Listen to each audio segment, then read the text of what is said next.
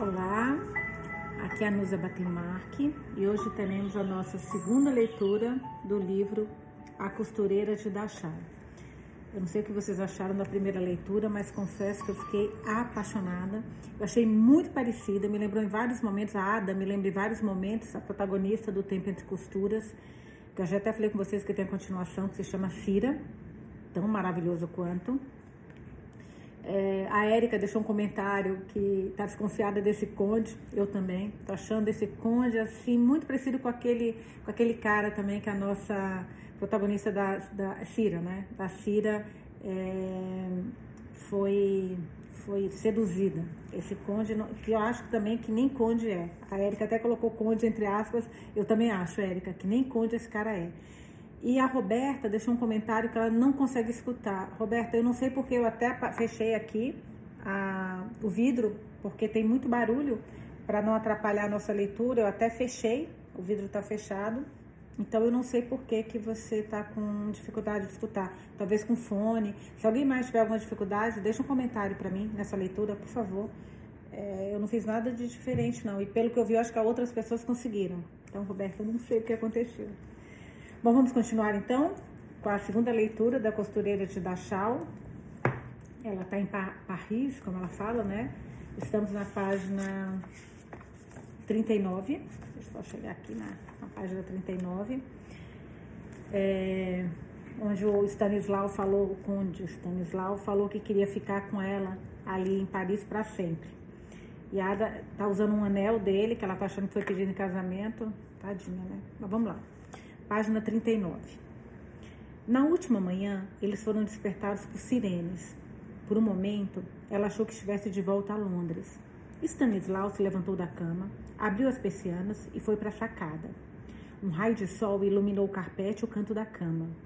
E Ada pôde ver pelas portas balcão, aber balcão abertas que o céu azul não estava mais claro nem limpo. Eles, deveriam ter, eles deviam ter perdido a hora. Está muito quieto lá fora, Stanislau disse na da facada. Não é natural. Ele entrou pelas portas balcãs abertas. Talvez seja para valer. Bom, estamos indo embora hoje. Eles estavam indo para casa. Stanislau não a tinha pedido em casamento. Tampouco tirou vantagem dela. Pelo menos, né? Isso não serviria de nada se ela tivesse de contar aos pais. Ada ia mentir.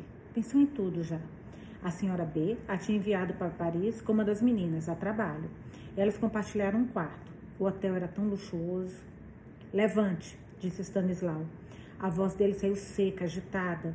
Ela estava se vestindo. Ada levou as pernas até a lateral da cama. Espere aqui, pediu ele. Ela o ouviu abrir a fechadura e fechar a porta. Então foi até o banheiro, abriu as torneiras e observou a água quente caindo a turbilhões na banheira, derretendo os sais que ela tinha despejado. Como podia voltar para casa, para uma banheira de metal na cozinha, um banho de banheiro semanal com uma barra de sabonete ferro. Uma hora se passou.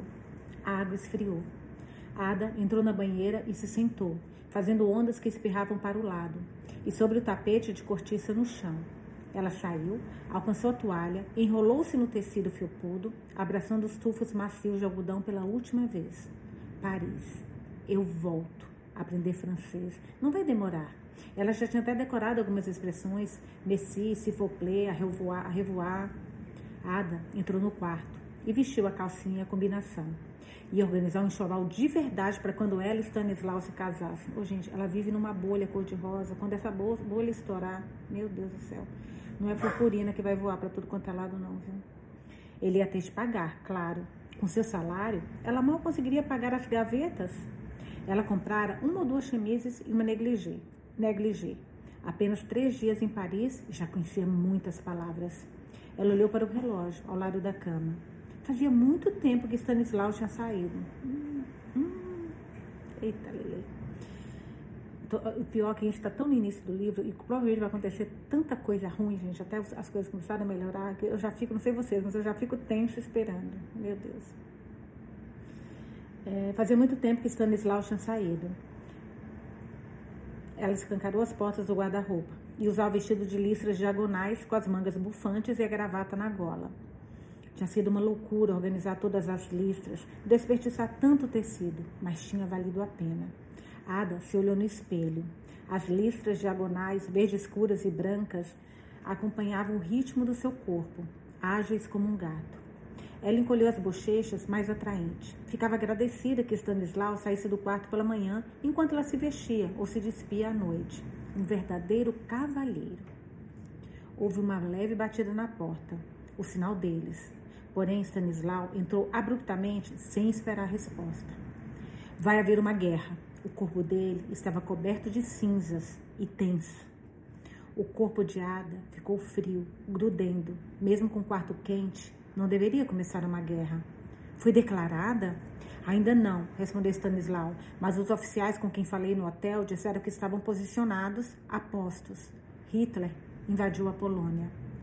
Havia um tom na voz dele que Ada nunca tinha ouvido antes. Guerra. Ela evitava essa conversa como se fosse uma vespa. Entretanto, o tema tinha pairado sobre ela a vida toda, e Ada aprendeu a viver com a dor da picada. Era, gostei dessa, dessa frase. Era a única vez que seu pai chorava, todo novembro, chapéu coco e casaco de funeral, as palavras engasgadas nas lufadas de memória, seu corpo alto encolhendo.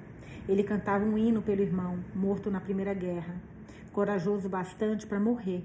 Entretanto, tudo que lhe deram foi uma medalha militar não fora bom o suficiente para receber a maldita cruz.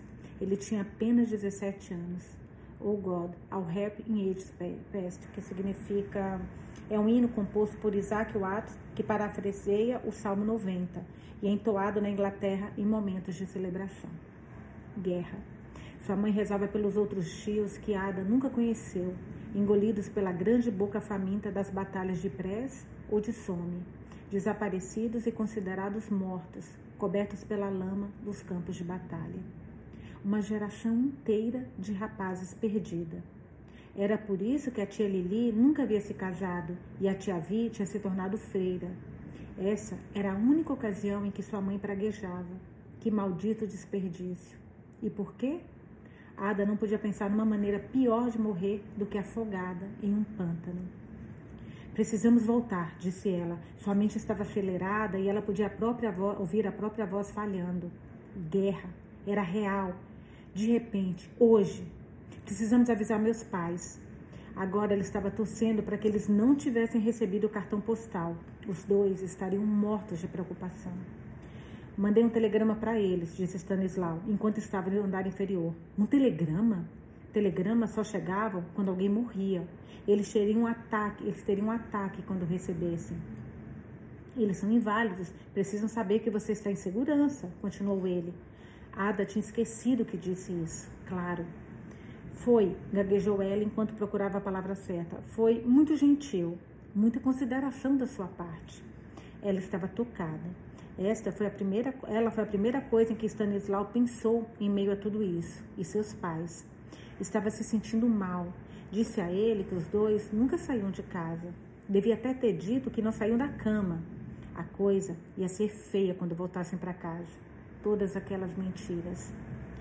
Mandei o um telegrama para a senhora B. Eu não tinha o seu endereço. Ela pode avisar os seus pais. Espero que você não se importa, disse Stanislau, acrescentando, antes que ela respondesse. Quem está cuidando deles? Espero que você os tenha deixado em segurança. Ada sentiu. Porém, ele olhava como se não aprovasse aquilo tudo. Os dois fizeram as malas em silêncio. Oficiais de uniforme azul andavam de um lado ao outro no lobby do hotel. Havia soldados também. Ada nunca tinha visto tantos. Os outros hóspedes, muitos dos quais ela reconhecia do restaurante, discutiam em grupos ou estavam inclinados, acenando e gritando no balcão da recepção.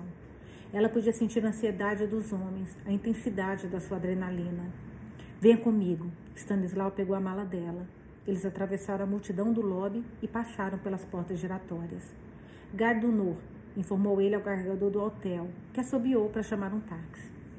A rua, antes deserta, com seu silêncio assustador, agora estava cheia de sons, de gente apressada e do trânsito ensurdecedor. Não havia táxis. Ada não fazia ideia da distância até a estação. Sentiu a tensão na cabeça. E se eles ficassem presos na França? Eu pensei nisso também. Nossa. E se não conseguissem voltar? Finalmente, um táxi apareceu e o carregador do hotel o chamou. Você não pagou, disse a ele quando se afastaram do hotel. Eu já tinha fechado a conta, disse ele, quando manteve o telegrama. Hum, deve ter deixado uma conta lá. Ada fechou os olhos. Uma parede sólida de pessoas enchia as ruas: homens, mulheres, crianças, jovens, velhos, soldados, policiais. A maioria carregava malas ou mochilas, todos indo na mesma direção, a Gare Nord. A Gare du Nord. As pessoas estavam silenciosas, com exceção do choro de um bebê em um carrinho grande, cheio de malas, e dos gritos da polícia. Attention, Gare! Ninguém podia se mexer. Estavam todos fugindo. Os dois tiveram que andar o último quilômetro. O motorista parou o táxi, deu de ombros e abriu a porta. C'est impossível. É impossível, disse Ada, descendo do táxi, acompanhada de Stanislau. Existe outro caminho? As pessoas estavam formando uma multidão atrás deles. Ela olhou rapidamente para uma rua lateral, que estava tão cheia de gente quanto a avenida principal. O que vamos fazer? Stanislau pensou por um instante. Esperar as multidões passarem, respondeu ele. As pessoas estão apenas em pânico. Você sabe como são esses tipos latinos. E tentou sorrir. Temperamentais, emotivos. Ele usou as malas como bate-estacas e abriu caminho para o lado. Vamos tomar um café, anunciou ele. Comer alguma coisa e tentar mais tarde. Não se preocupe, querida.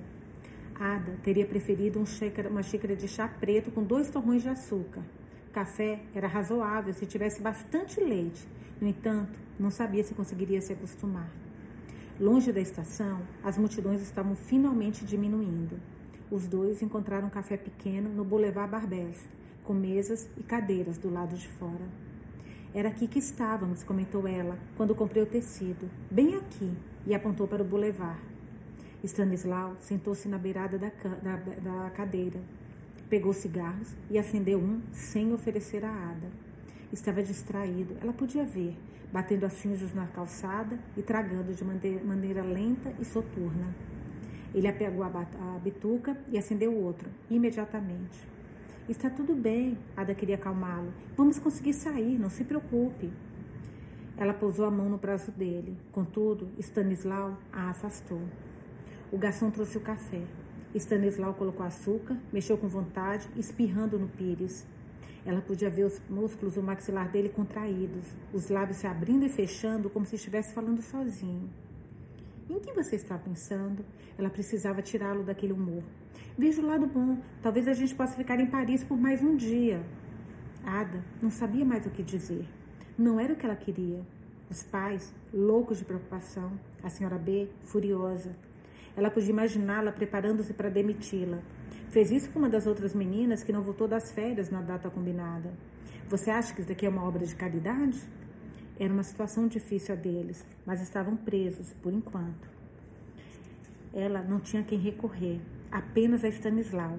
O garçom havia deixado um pouco de pão na mesa que ela mergulhou no café, chupando sua doçura.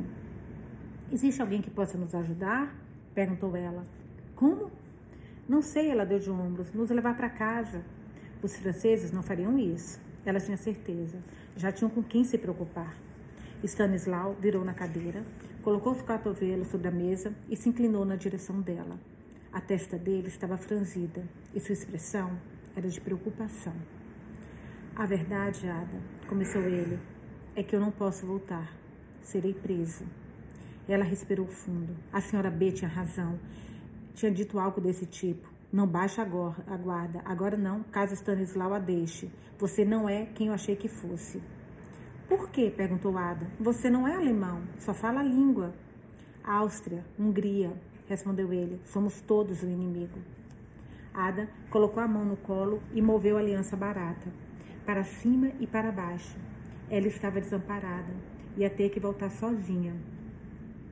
E não tinha certeza se podia fazer isso e pegar o trem certo. E se fizessem seu anúncio e ela não entendesse? Isso acontecia o tempo todo na Southern Railway. Lamentamos informar aos passageiros que o trem 95 da Southern Railways para Broadstairs vai parar em...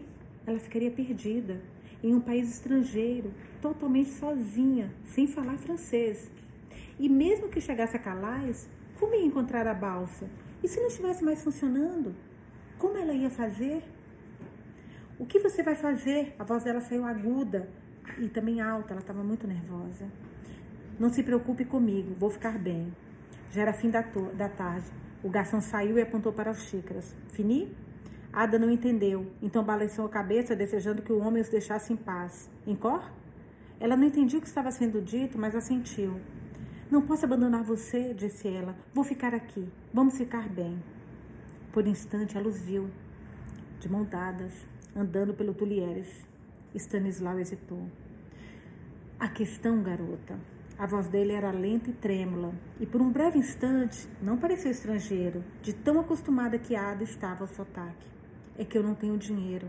Não no momento com a guerra. Não vou conseguir transferir. Ada não podia imaginar Stanislau sem dinheiro. Sem dúvida, eles não ficariam nessa situação por muito tempo. E de todo jeito, ser pobre em Paris, com Stanislau, seria diferente de ser pobre em Lamberto. Ela sentiu uma onda de amor pelo homem que a havia arrebatado, um brilho caloroso e confortável do otimismo. O garçom reapareceu com mais duas xícaras de café e as deixou sobre a mesa, colocando a conta sobre o cruzeiro, o cinzeiro. L'Edition, anunciou ele acrescentando, La guerre, la guerre a commencer. Stanislau olhou para cima. O que ele disse? perguntou Ada. Alguma coisa sobre a guerra. Guerre é guerra em francês. O garçom assumiu uma postura de alerta. Le France de l'Iroyan une déclarance guerra da Alemanha. Pelo que eu estou vendo aqui, a França é, declarou guerra à Alemanha. Começou, disse Stanislau. Tem certeza? Claro que tenho, maldição. Posso não saber muito francês, mas isso eu entendi. Ele se levantou de súbito, atingindo a mesa e fazendo o café derramar nos pires. Deu um passo para o lado como se fosse embora, e então virou e se sentou de novo. Você ficaria aqui comigo? Aqui em Paris? Podemos trabalhar nós dois. Não vamos ficar sem dinheiro por muito tempo. Ada tinha tanta certeza alguns momentos antes, porém naquele instante, uma onda de pânico tomou conta dela e o medo surgiu em seu estômago. Guerra, guerra. Ela queria estar em casa, queria sentar na cozinha da casa com seus pais, seus irmãos e suas irmãs. Queria sentir o cheiro abafado das roupas que secavam no fogão, ouvir o som das panelas cozinhando batatas para o jantar, ouvir sua mãe rezar o rosário e rir do seu pai que a imitava. Ave Max, Ave Max. Cheia de luta, a revolução esteja convosco. Bendito sois vós entre os operários. Pouco socialista, pai dela, né? No entanto, não havia como ir para casa, não sozinha. Ada sentiu. Você se importa se usarmos seu nome? Perguntou Stanislau. Nossa senhora, gente, a coisa só piora, só piora. Por quê? Meu sobrenome é estrangeiro demais. Os franceses podem me capturar. Eu não me importo. Vou me livrar do meu passaporte. Ele falava rápido. Vamos fingir que eu o perdi ou que foi roubado. Posso ser qualquer um. Ele riu e o ouro do seu dente, não, dente de ouro já me fala muita coisa, né? Reluziu sobre o sol vespertino. Procurou algumas moedas no bolso para pagar o garçom e pegou as malas. Vamos? Para onde? perguntou Ada. Precisamos procurar um lugar para ficar. O hotel, disse ela. Vamos voltar para lá. Stanislau passou o braço ao redor de Ada e pousou o queixo em sua, em sua cabeça. Está lotado, eles me disseram. Vamos procurar outro lugar, uma pequena pensão. Não sei vocês, mas eu tô assim. Tudo bem, ela tem só 18 anos. A gente tem que lembrar o tempo inteiro que essa garota tem só 18 anos. Mas pelo amor de Deus, hein, gente? Que bandidinho esse cara. O quarto tinha uma cama com uma cabeceira de ferro enferrujado e um colchão velho coberto por uma lona manchada, uma mesa pequena, uma cadeira com assento quebrado e alguns ganchos na parede. O papel de parede foi arrancado em algum momento Contudo, pedaços teimosos continuavam nos cantos acima dos rodapés, marcados e ondulados onde os insetos pousavam. Não posso ficar. Ada pegou sua mala e foi em direção à porta. Stanislau nunca tinha sido pobre. Não entendia quanto eles tinham decaído. Não sei para onde você pode ir sem dinheiro, disse ele. Os hotéis vão estar lotados. O exército vai ocupar todos eles. Ele sentou-se na cama, levantando uma pequena nuvem de poeira. Vem aqui. A voz dele era gentil, tentadora. É só para nos recuperarmos, eu prometo. Os dois iam arrumar empregos, subir na vida. Ela já tinha feito isso uma vez e podia fazer de novo. O que você vai fazer? perguntou ela. Que tipo de emprego você vai procurar? Ele deu de ombros. Não sei, não estou acostumado a trabalhar. Não está acostumado a trabalhar? Nunca precisei, revelou ele. Ada tinha esquecido. Stanislau era um conde. Uhum. Claro que condes não trabalhavam. Eram como lordes e ladies, malditos parasitas, era do que o seu pai os chamava, enriquecendo a custa dos pobres. Por um instante, Ada olhou para ele sob um ângulo diferente, como uma espécie de alienígena, e viu outra coisa também. Ele estava perdido, sem saber o que fazer. Era inocente e ela conhecia as ruas. Ada se sentiu mal por Stanislau, sentiu pena. Ela podia ouvir seu pai bufar. Pena? Eles teriam pena de você? O Kizar tinha pena dos camponeses? O maldito teve o que merecia. Ada se levantou. Ainda estava usando o vestido listrado. Um pouco amassado, porém. Ela o alisou no corpo e estava procurando o um batom na bolsa. Ela o aplicou na boca e esfregou os lábios, um no outro. Eu já volto, anunciou Ada. Precisava tomar pé da situação e sabia aonde ir. Entrou no primeiro estabelecimento e conseguiu um emprego. Ada não podia acreditar na sorte. Era isso que ela era, sortuda. O salário não era grande coisa, porém, trabalho não faltava. Monsieur Lafitte tinha um negócio bem sucedido: atacado, farejo e alfaiataria. Ele era um homem simpático, que lembrava Isidore. Ele falava francês muito rápido, contudo desacelerava por Ada e se esforçava para ajudá-la a aprender a língua. Ela preencheu a vaga deixada pela aprendiz do Monsieur, que havia se alistado no exército, deixando-o com mais trabalho do que ele dava conta sozinho.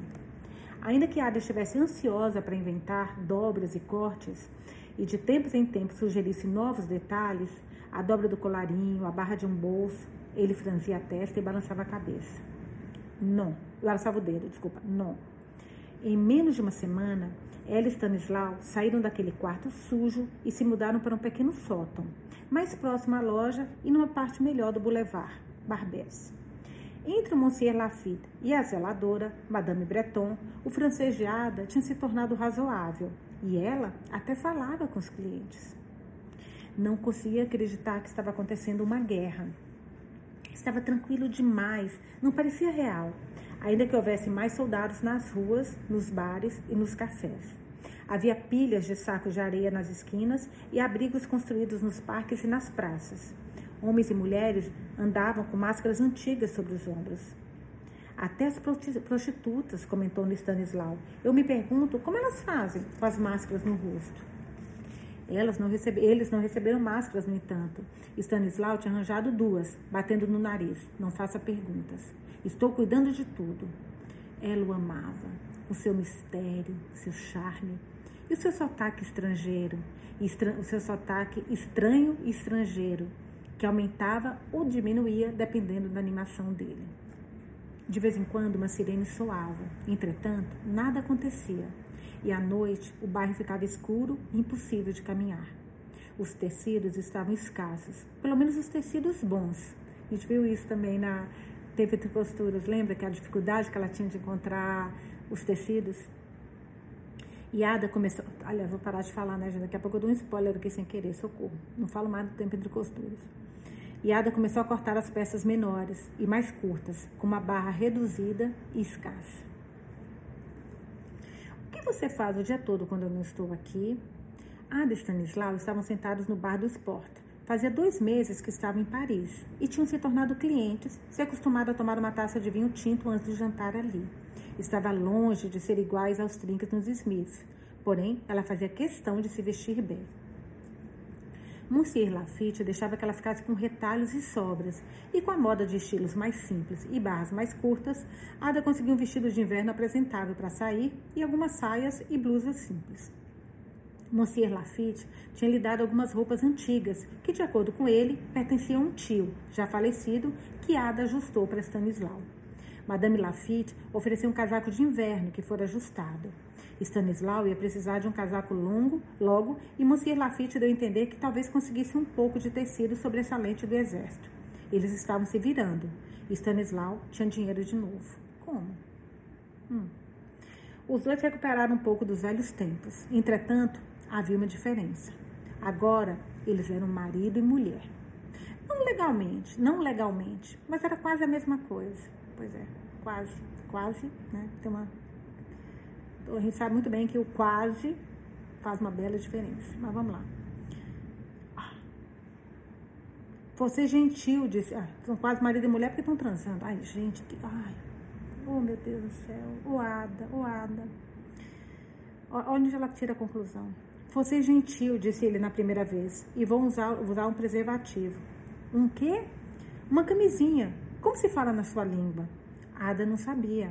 Ela ouviu algumas coisas das garotas da senhora B, porém nunca ninguém explicou o que acontecia na noite de núpcias. Sua mãe tinha falado sobre o sacramento do, do matrimônio. E Ada via como algo tão sagrado que bebês não podiam ser concebidos se a moça não fosse casada. É, ela é muito ingênua, gente. Ela é muito. Ela, eu acho que sempre foi muito protegida pelo pai e pela mãe, sabe? Trabalhava, tinha aquelas coisas, mas assim, a menina não sabe nada da vida. Nada. E pega um cara como esse. Olha isso. E Ada via como algo tão sagrado que bebês não podiam ser concebidos se a moça não fosse casada. Ou, oh, oh, se fosse assim, né? Stanislau riu disso. Isso é para tal coisa e aquilo era para aquela coisa. Ela sabia que era errado não ser casada. Contudo, pareceu, pareceu natural estar tão perto que seu corpo era inundado pelo cheiro masculino dele, e sua pele se agitava e se derretia com o calor dele. Ada sabia que ele a pediria em casamento quando a guerra acabasse em alguns meses. Faria dela uma mulher honesta. Tem certeza de que não quer ir para casa? perguntou Stanislau. Ada balançou a cabeça. Estava em Paris com ele e não desejava estar em nenhum outro lugar do mundo. Além do mais, não tinha notícias de casa. Apesar de Stanislau, vamos lembrar, né? Stanislau ter dito que havia mandado outro telegrama em segurança, trabalhando em Paris. Puta, minha família dela deve estar em pânico. Eu duvido que esse cara tenha mandado alguma coisa, gente. Eu duvido. Telegramas custavam dinheiro, ela sabia. Mesmo assim, eles podiam responder alguma coisa. Vocês acham que ele mandou o telegrama? Eu não tô acreditando nisso, sabia? Não tô mesmo. Depois de comer, aliás, Agora que eu não estou acreditando. Na primeira vez que ele falou, confesso que eu acreditei. Eu fui ingênuo como a Ada, mas eu acho, agora não estou achando mais não. Depois de comer, quando a noite caía, não havia muito o que fazer. As luzes se apagavam e as ruas ficavam vazias. Os cafés se escondiam atrás de portas e cortinas fechadas. Eles jogavam Rume e 21. Ada tentava ler em francês, mas era difícil. Os jornais, até onde ela entendia, estavam cheios de notícias sobre a Alemanha e a Rússia, especulações sobre os americanos e reclamações sobre o comportamento das tropas britânicas na França. Os dois não tinham mais tanto que sobre o que conversar. Stanislau dizia que ela não entenderia seus negócios, então Ada parou de perguntar. Ele não se interessava pelo trabalho dela. Qual era a graça de fazer uma barra virada e economizar um tecido? Ela sentia falta de casa naqueles momentos, de seus irmãos, de suas irmãs, de seus pais. Sentia até falta das garotas da senhora B. Pelo menos elas riam juntas. Em dezembro, os negócios de Stanislau começaram a fazê-lo passar a noite fora. Duas ou três vezes por semana. Noites longas e solitárias, sem fazer sem nada para fazer. O velho aquecedor de ferro do quarto deles rangia e fazia barulho. Ada nunca se acostumou e tinha certeza de que era um intruso andando, esperando para atacar. Tudo bem quando Stanislau estava junto, porém nas noites em que ele ficava fora até tarde, ela ia para a cama mais cedo para se aquecer, com uma vela pequena ao seu lado. Vá embora, não se aproxime, até pegar no sono. O aquecedor não esquentava muito e era desligado às 10, então o quarto se tornava lúgubre e frio ao amanhecer.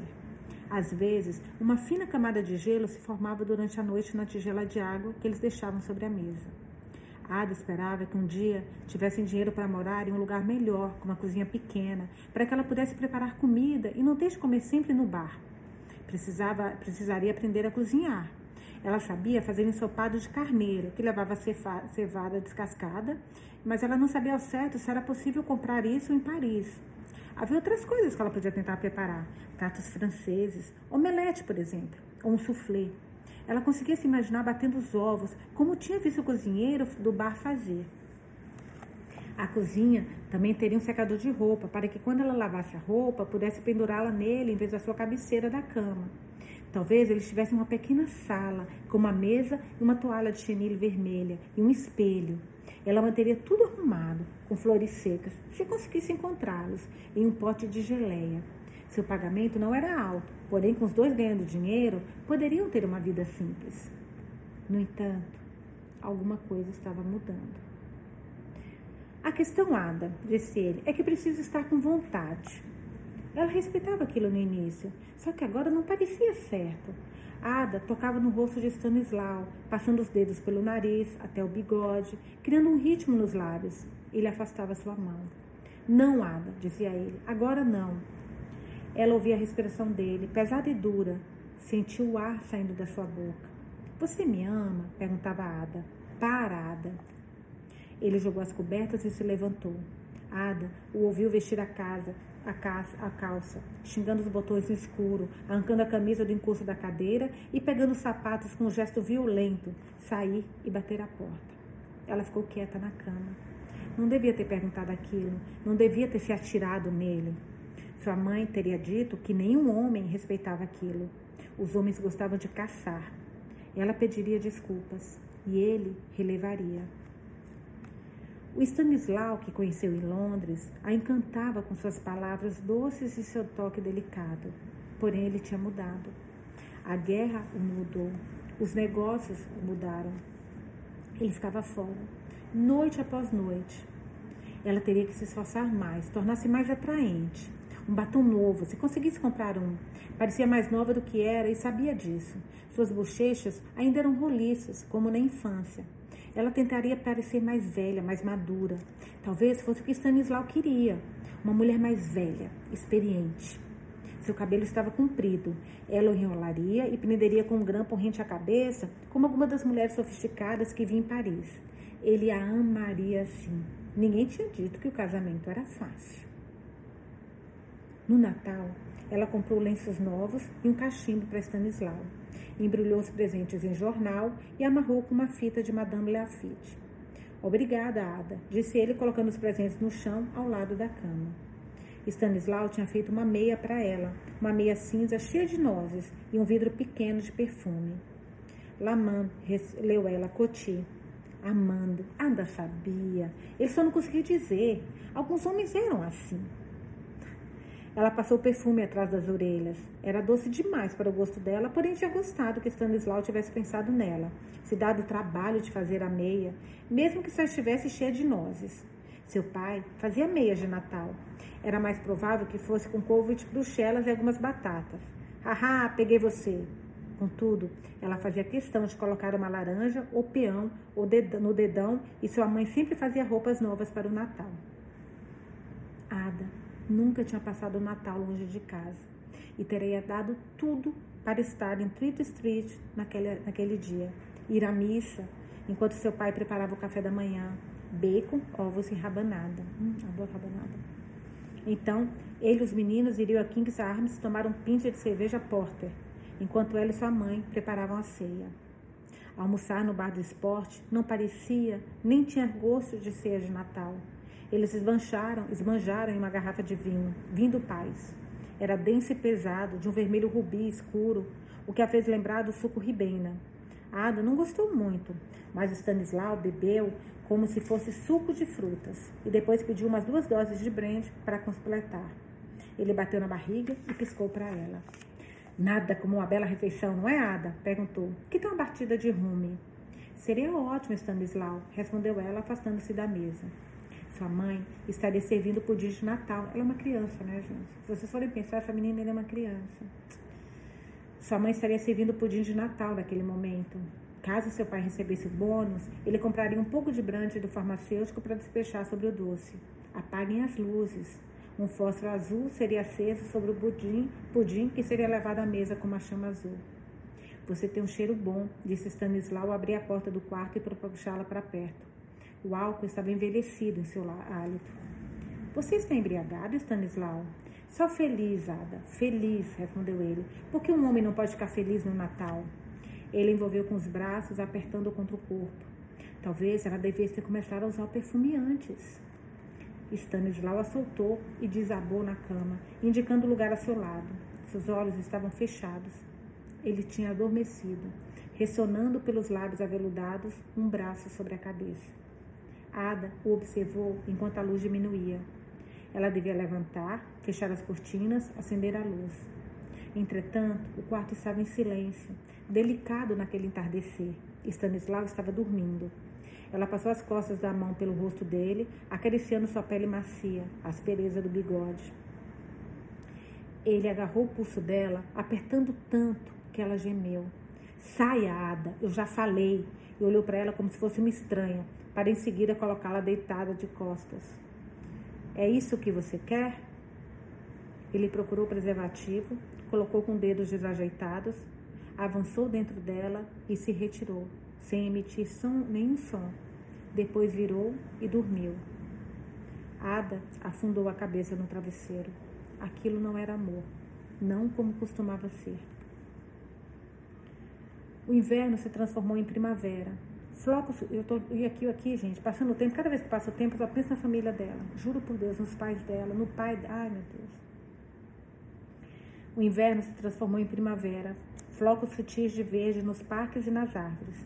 Apesar do frio inclemente, havia algo mais seguro sobre o inverno, escondido sobre o grosso cobertor do blackout.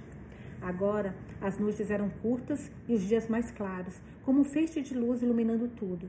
E Ada tinha um sobressalto toda vez que um avião passava. Havia mais aviões sobrevoando e soldados em movimento pelas ruas e pelos bulevares. Coturnos, coturnos. Ada pegava o jornal quase todo dia e Monsieur Lafitte levava seu rádio para a loja. Madame Lafitte disse ter visto tanques britânicos perto da fronteira belga quando foi visitar a irmã monstros desajeitados agitando as ruas.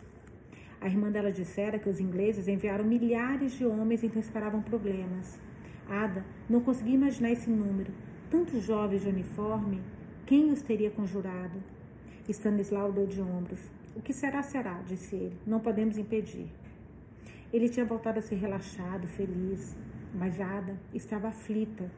A guerra marchava com coturnos que possuíam taxas nas solas. Esquerda, direita, esquerda, direita. As ruas ao redor do Boulevard Barbès estavam cheias de refugiados, rostos assombrados em roupas esfarrapadas, empurrando suas posses com carrinhos de, em carrinhos de bebês. Stanislau parecia não notar. Nada o preocupava. Ele era o europeu do continente, era por isso. Os europeus eram relaxados. Ele parecia estrangeiro, orelhas bonitas, rente à cabeça, cabelo loiro e curto, o bigode aparado no centro do lábio, um pouco como Hitler, ela costumava pensar, ainda que fosse moda naqueles dias. Olhos tímidos e moldurados por óculos que ele sempre usava. Devia ter sido um revés e tanto para ele viver assim. Para você, madame.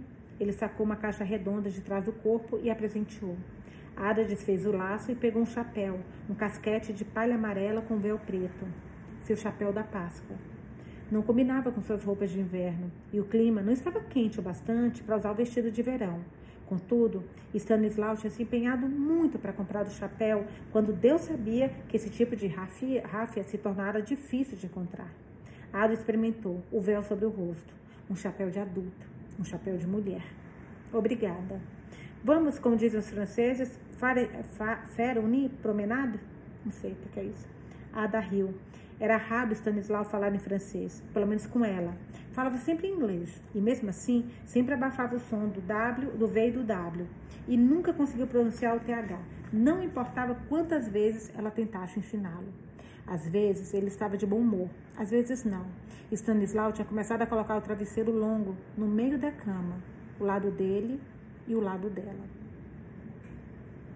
Duas semanas depois da Páscoa, a Alemanha invadiu a Noruega a neutra Noruega. Vieram notícias da resistência e de combate, de tropas britânicas enviadas para ajudar. Um blá blá blá interminável pelo rádio sobre a Maginot Line e o que fazer, o que fazer caso a Alemanha invadisse a França. Os refugiados precisavam ser investigados, simpatizantes seriam fuzilados. Era obrigação da França se impor e contra-atacar. O rosto dos vizinhos estava tenso e Monsieur e Madame Lafitte pareciam abatidos e frágeis. Um cheiro começou a invadir o ar de Paris, que exalava dos poros da mulher, das mulheres da boca dos bebês berrando, de homens adultos e dos pelos dos cachorros urinando nos postes. Ada sentia esse cheiro nas narinas, nas roupas, em Stanislau deitado ao seu lado na cama à noite. Ela conhecia muito bem. Era o cheiro do medo. Falava-se em racionamento. Ela se perguntou se Stanislau mudaria de ideia, se deveria convencê-lo a ir embora. Os dois deveriam voltar, encontrar uma maneira de voltar para a Inglaterra. Monsieur Lafitte estava dando a entender que estava na hora de se aposentar, agora que o trabalho rareava, e ele não queria começar a fazer uniformes do exército, não na cidade. E se ela perdesse o emprego, o que aconteceria? Você não deveria estar aqui, disse ele um dia. Uma jovem como você. É muito perigoso. Vá para casa enquanto pode. Ada pensou onde seus pais viviam, perto do rio, com suas docas e seus portos. Lembrou-se dos seus irmãos e suas irmãs menores, vivendo Deus, sabia Deus como. Pensou em sua mãe, louca de preocupação, em Stanislau fora até tarde, deixando-a sem fazer nada, sem nada para fazer, além de se remoer de ansiedade, como uma raposa em uma armadilha. Stanislau voltou uma noite de maio com o nariz sangrando e o lábio machucado, usando os óculos torcidos e tortos. Faça as malas, anunciou ele. Precisamos ir embora que aconteceu? Ele lavou o rosto com a água da bacia. Gotas espirraram na mesa, claras e rosadas. A toalha com que ele enxugou ficou toda manchada de sangue. O que aconteceu? repetiu Ada. Alguém bateu em você? Não importa, respondeu ele. Apenas faça as malas, agora. Ela se aproximou para secar os cortes com a toalha, por ele segurou suas mãos e a afastou com força. Faça as malas, gritou Stanislau. Agora. Ada sabia que ele só levantava a voz quando estava preocupado. Talvez alguém tivesse achado que ele era alemão. Você está ouvindo? Precisamos ir. Ele pegou a mala dela de cima do guarda-roupa e a jogou sobre a cama. Ela abriu, tirou um vestido do armário e começou a dobrá-lo. Stanislau arrancou a peça dela e a jogou na mala. Não temos tempo para isso. Ele pegou o resto das roupas, o chapéu dela e jogou tudo na mala. Arrancou a lingerie dela da armação da cama, onde estava secando, atirou sobre a pilha e fechou a mala com força. Vamos! Ele não levou nada. Ado seguiu escada abaixo, correndo, dois degraus por vez. Tropeçaria se tentasse acompanhá-lo. Ela se segurava no corrimão. Mas aonde? Cale a boca. A zeladora já tinha ido embora. A persiana estava baixa. Sua sala escura e vazia. Eles saíram pelo pátio e andaram até um carro preto que estava parado ali perto. Um carro que ela nunca tinha visto antes. Stanislau abriu o porta-malas, guardou a mala e abriu a porta do passageiro. Entre. A Ada embarcou, o assento de couro frio contra suas pernas nuas. Ela puxou o acionador até conseguir dar a partida. Sentou-se ao lado dela e saiu com o carro. Os faróis encobertos formando triângulos estreitos na estrada em meio à escuridão da noite. O estômago dela estava embrulhado e sua boca tinha um gosto de metal, de medo. Aonde estamos indo? Bélgica. Desculpa. Bélgica? A Bélgica é neutra. Ela tinha razão. Tinha achado que Stanislau era alemão. Ela queria dizer que sentia muito. Não dava para ver no escuro. Porém, sabia que os lábios dele estavam apertados, e, fechados e apertados. E que ele não iria falar sobre isso. Era um homem valente. Onde você conseguiu o carro? Peguei emprestado. Então Ada lembrou: Minhas amostras, disse ela. Esqueci minhas amostras, precisamos voltar. Esqueça. Por favor, Stanislau. Ele riu, um rio cruel, de deboche. Ada nunca o tinha visto desse jeito. Não havia trânsito na rua. E eles atravessaram Paris em alta velocidade, as ruas sem iluminação e os subúrbios surgindo diante deles. Talvez conseguissem voltar depois, quando a crise tivesse passado. Madame Breton guardaria as amostras para ela. Era o que as seladoras faziam. Se tivesse pago, né? Porque eu acho que ele saiu sem pagar. Você sabe o caminho? Espero que sim. Quanto tempo vai levar? Cinco, seis horas? Quem sabe?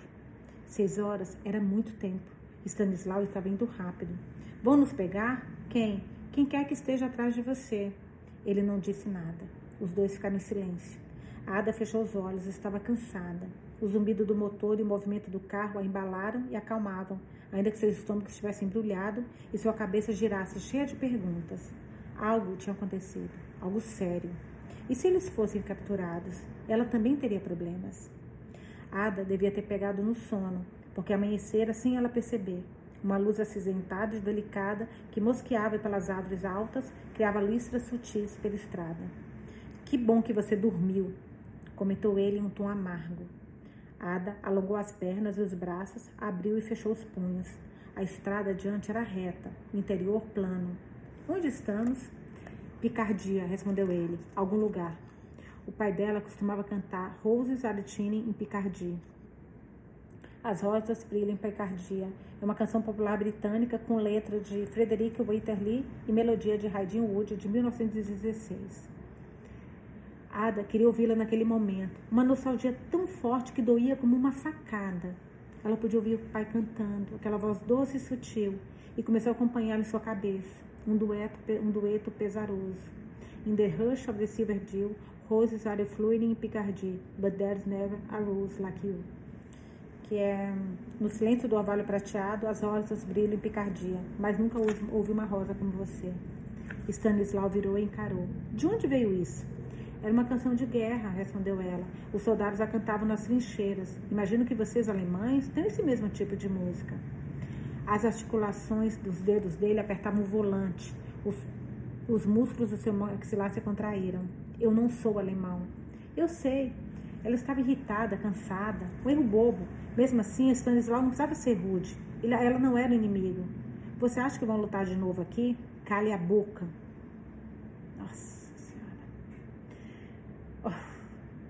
Dá uma raiva de homem assim, né? Meu Deus. Queria ver se eu falar desse jeito com o pai dela perto. Ah, mas eu queria. Ela afundou no assento, olhando pela janela. Porque é fácil falar com uma criança, né? Porque ela é uma criança. Lágrimas brotando nos olhos. Não fazia ideia de onde estava e parecia não haver nenhuma placa. O carro passou por um peletão de, peletão de tropas de uniforme caqui e rifles apostos. São ingleses, comentou a Ada.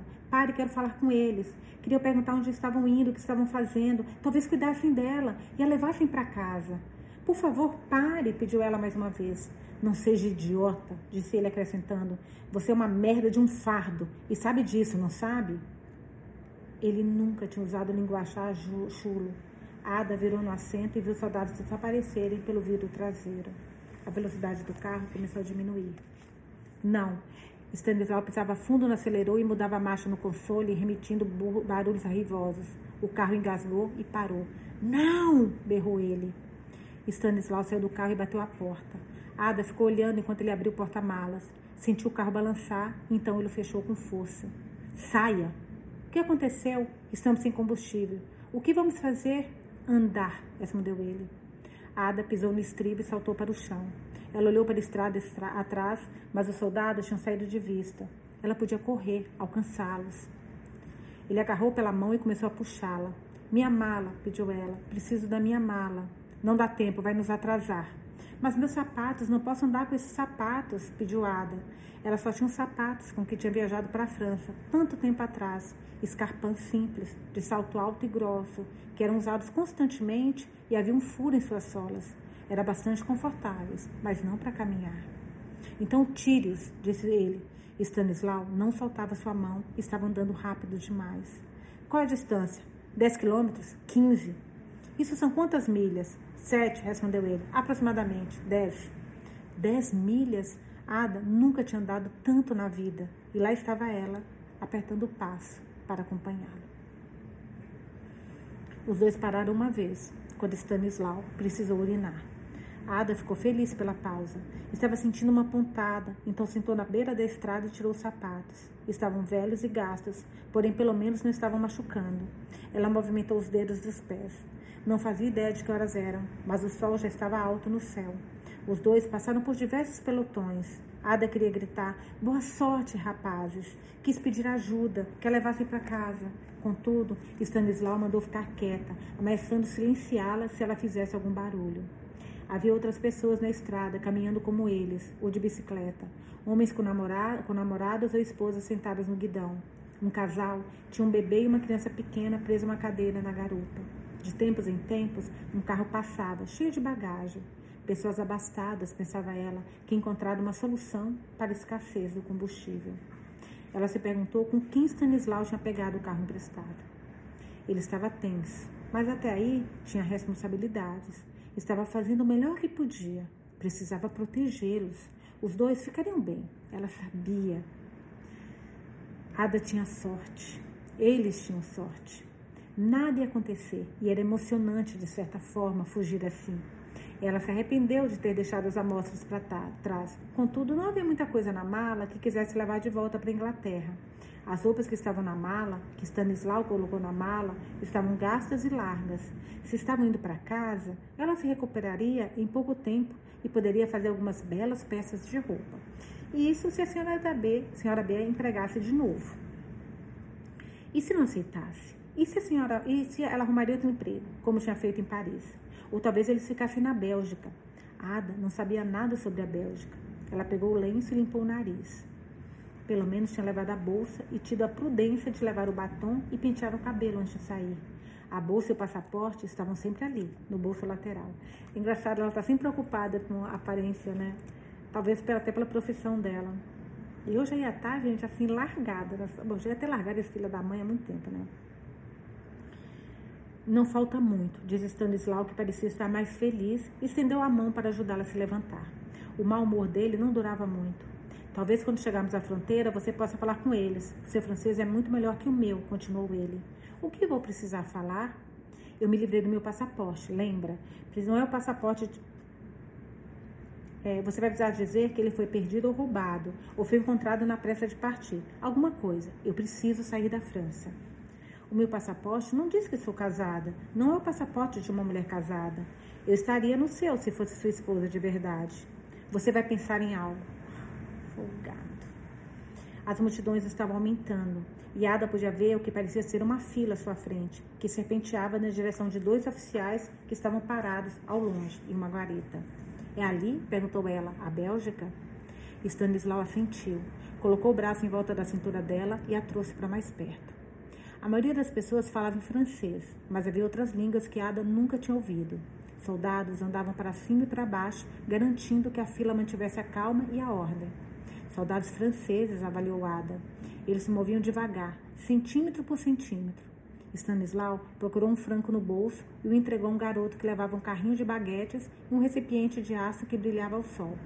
Ela estava com sede, fome e ficou grata pelo pão e pela água ainda que tivesse desejado que a caneca de metal para a água estivesse um pouco mais limpa.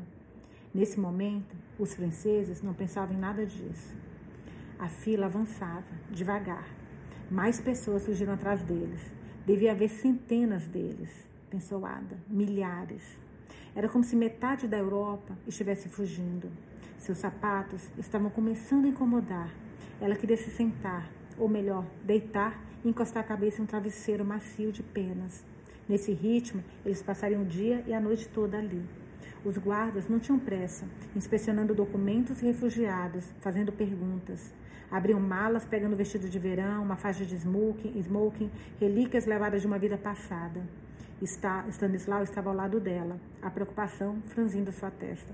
Pior que eu tenho certeza que esse cara vai passar, gente.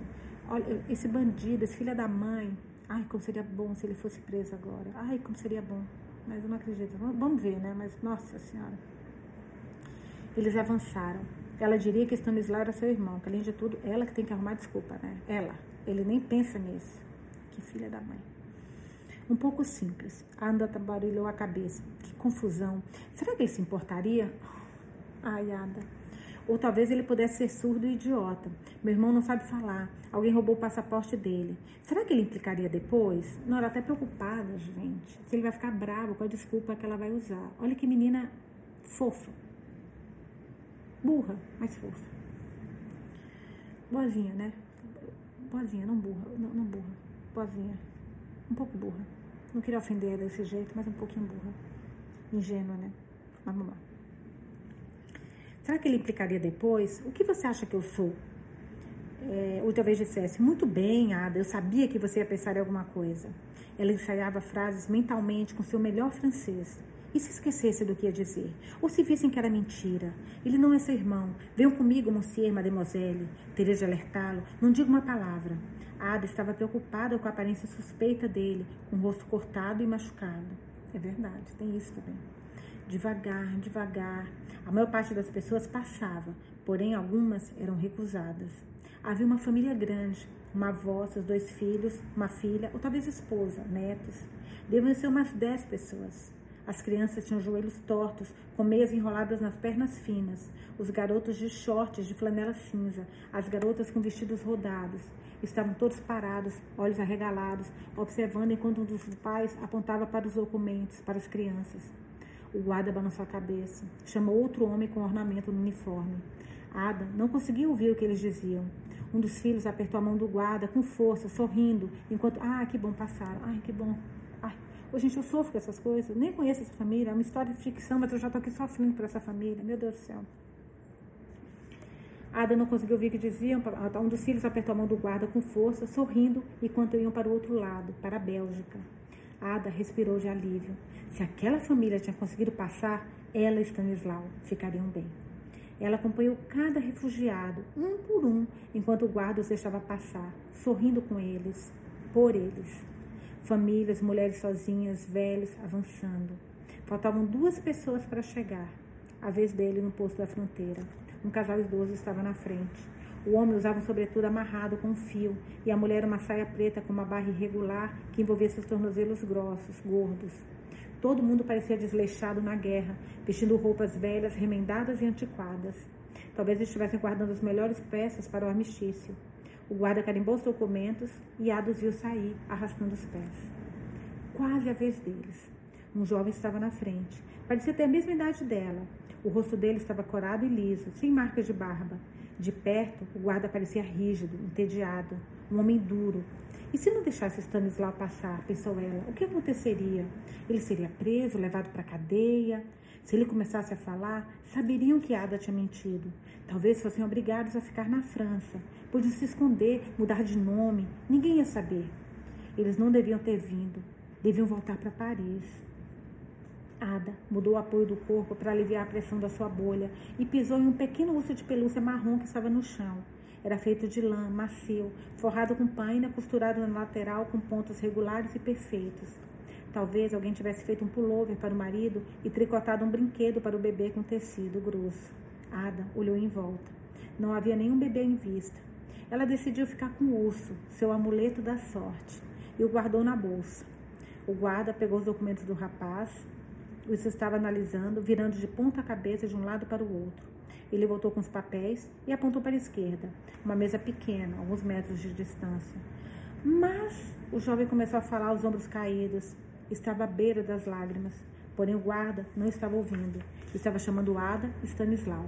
O garoto pegou a mochila, sobre, jogou-a sobre o ombro e foi até o escritório. Eles avançaram. Ada repassou as frases mentalmente. Meu irmão, alguém roubou, nacionalité. Ela não tinha certeza se devia mostrar o passaporte. Estava bem ali na mão, um pequeno livro azul escuro. Em vez disso, Ada apertou a mão na bolsa, na bolsa onde estava o urso de pelúcia. Desejo-me sorte, falando com o ursinho, né? Nós somos ingleses, nós somos ingleses. Não vou falar em francês, gente, porque senão vai ser uma coisa vergonhosa aqui. O oficial levantou o queixo, inspecionando o rosto dos dois. Ela não teve coragem de olhar para Stanislau. Suas axilas estavam molhadas e começou a suar atrás dos joelhos e na palma das mãos. O guarda não disse nada. As... Uh, passaram. Ai, eu tô feliz, mas não tô feliz porque eu queria que Stanislau fosse preso, meu Deus do céu.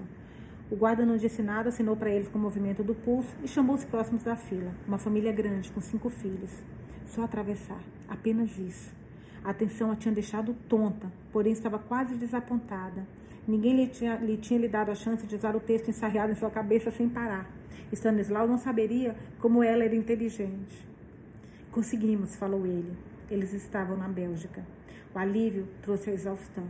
As pernas de Ada doíam, as costas também. Outra bolha tinha se formado em seu calcanhar. Ela queria que aquilo acabasse. Queria para casa, abrir a porta. Olá, mamãe, sou eu. Eu lembrei de uma frase que dizem que você nunca está velho o suficiente para não precisar de um colo de mãe, né? Independente da sua idade. A gente, a primeira coisa que quer é a mãe. Impressionante.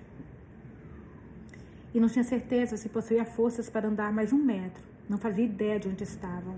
Estamos longe do mar? perguntou ela. Mar? Ele riu. Estamos muito longe do mar. Aonde vamos? Namur. Por quê? Não mais, diz ele piscando. Entendeu? Onde fica? Fica no caminho? A família que estava atrás deles na fila avançou, arranhando a perna dela com a fivela da mala e empurrando para perto de Stanislau. Ela se apoiou nele. Quero ir para casa, disse Ada, para Inglaterra. Podemos voltar? Talvez. A voz dele estava distante. Talvez. Primeiro, porém, Namur. Por quê? Quero ir para casa. Ela queria dizer agora mesmo, bater o pé como uma criança. Não, respondeu ele. Namur. Por que Namur? Negócios, Ada. Ela não conseguia imaginar que tipo de negócios os levariam para lá. Prometa para mim, havia pânico na voz dela. Depois vamos para casa. Stanislau pegou a mão dela e beijou nas articulações. Prometo.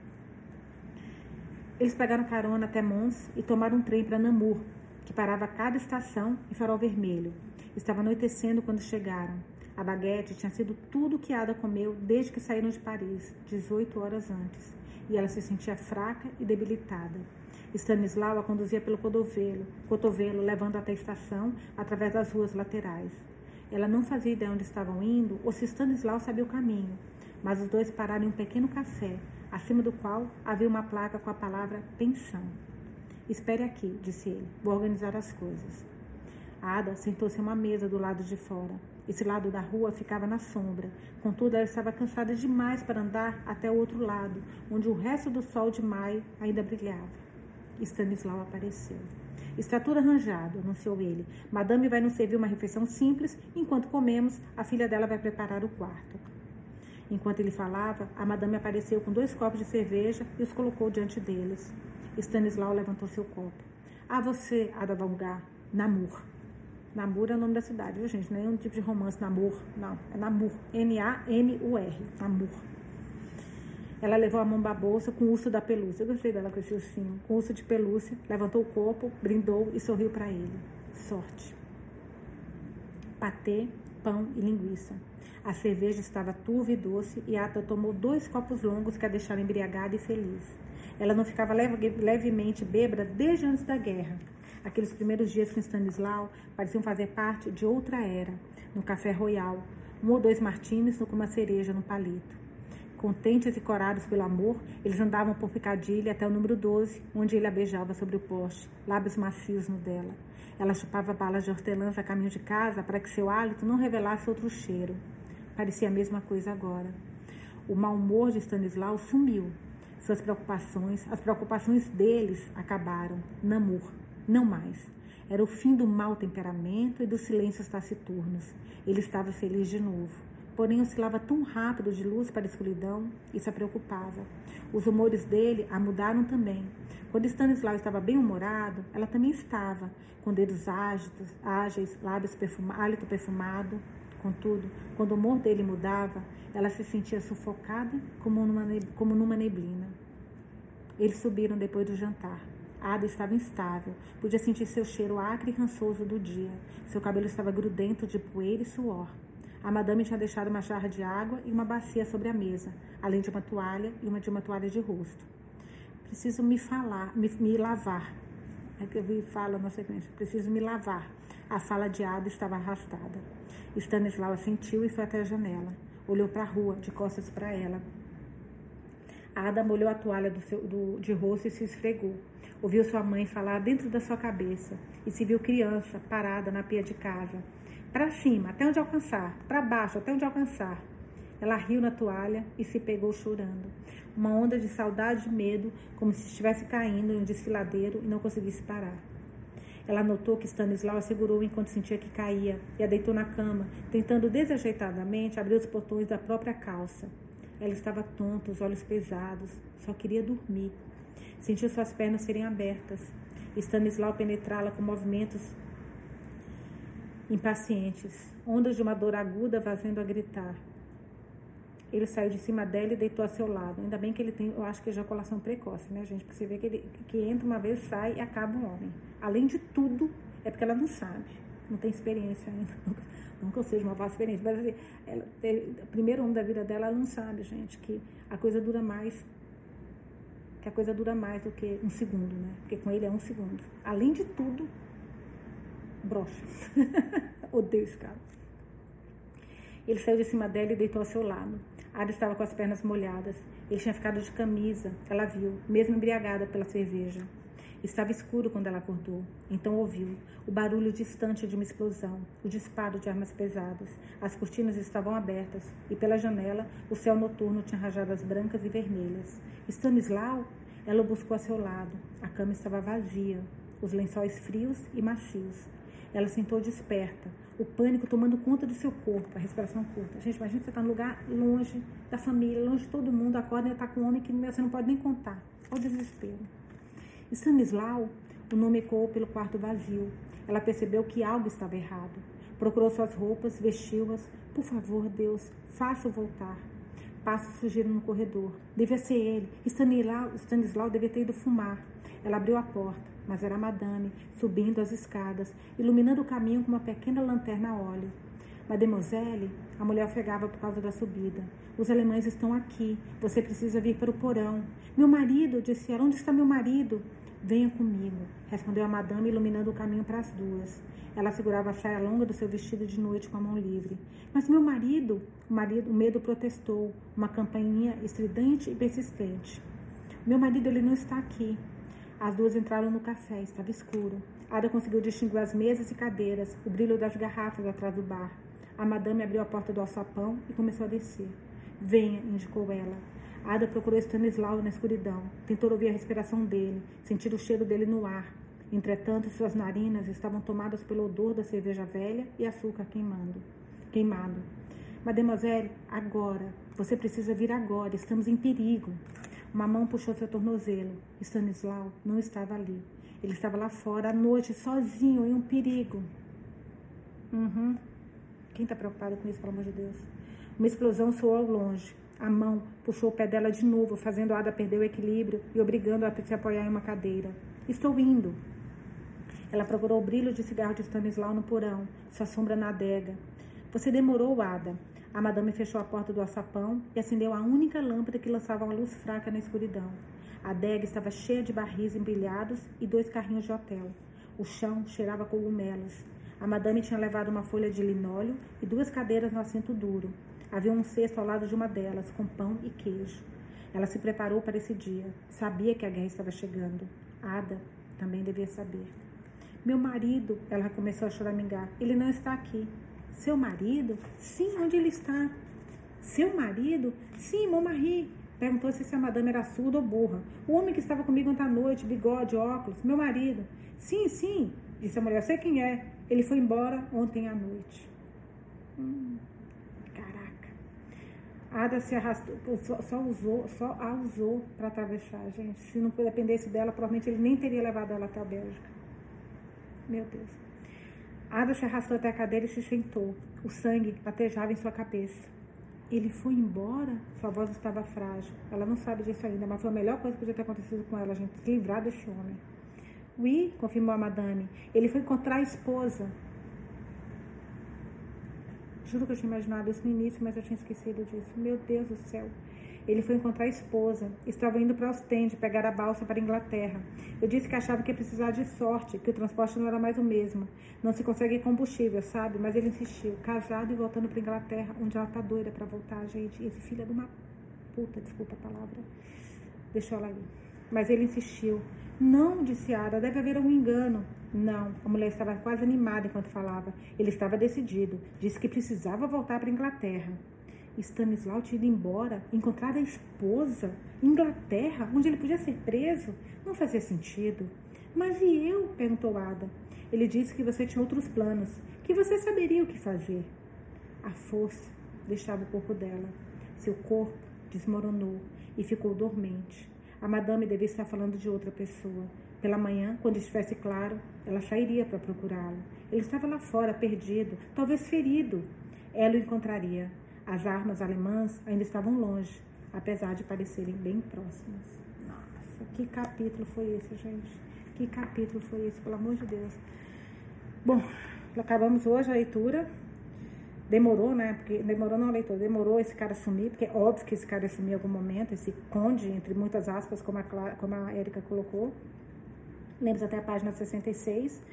Se der, eu volto hoje, faço um pouco mais de leitura, se não, amanhã eu volto para mais uma leitura desse livro que eu estou amando, me lembrando muito, muito, muito Um Tempo Entre Posturas. Espero que vocês estejam gostando também. Então, tivemos hoje a nossa segunda leitura do livro A Costureira de Dachau, na Amado Chamberlain. Beijos e até amanhã.